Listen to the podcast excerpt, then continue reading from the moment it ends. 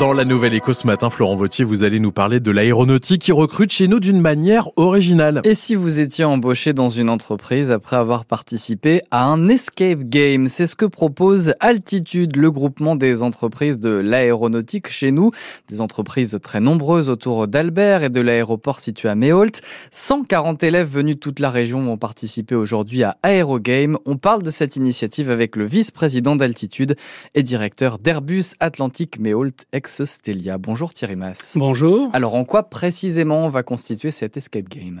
Ça va se dérouler sur toute la journée. Donc, euh, effectivement, nous recevons 140 euh, jeunes de cinq différents établissements scolaires. Et puis, ça va être l'occasion pour eux de découvrir euh, environ 10 entreprises dédiées à l'aéronautique ou au spatial. Et puis ça démarre ce matin, ça se finit cet après-midi avec euh, la remise d'un centre de C'est-à-dire que concrètement, on devra résohdre, comme dans un escape game classique, classique des énigmes autour euh, de l'aéronautique? C'est exactement ça. Donc les jeunes sont particulièrement intéressés par, par ces, ces, ces, jeux et puis ça leur permet aussi de découvrir ce, ce monde aéronautique qui, euh, qui, recrute beaucoup en ce moment. Alors c'est la deuxième année que vous organisez cette journée de recrutement un peu particulière. Donc ça avait bien marché la première fois?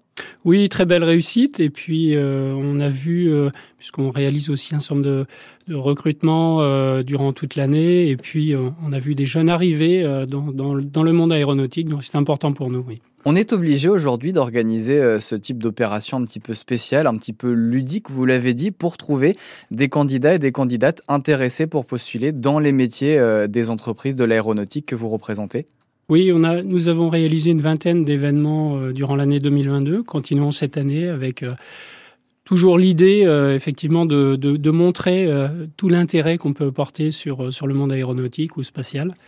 Et on va continuer encore cette année. Ça attire encore beaucoup ces métiers-là. On sait que bah voilà, l'avion est un peu moins à la mode en ce moment, mais est-ce que travailler dans le secteur, ça attire autant? C'est vous qui le dites que c'est pas, c'est plus à la mode. Au contraire, je dirais qu'il y, y, a beaucoup de transformations en ce moment, et puis on, on, projette aussi la fabrication d'avions différents, décarbonés. Donc, euh, on a besoin de, nouveaux talents et, c'est vraiment l'opportunité de montrer euh, euh, tous les métiers, qu'ils soient maintenance, qu'ils soient logistique, qu'ils soient développement aussi. Donc, on a vraiment beaucoup, beaucoup de choses à, à démontrer et, à engager de, nouveaux jeunes pour, pour nous aider à mener tous ces, tous ces challenges. Merci beaucoup Thierry Mass. Je rappelle que vous êtes vice-président euh, d'Altitude, donc le groupement des entreprises de l'aéronautique dans la région, et puis directeur d'Airbus Atlantique Méholt, anciennement euh, connu sous le nom de Stelia. Merci beaucoup d'avoir été avec nous. Très bonne journée. Merci.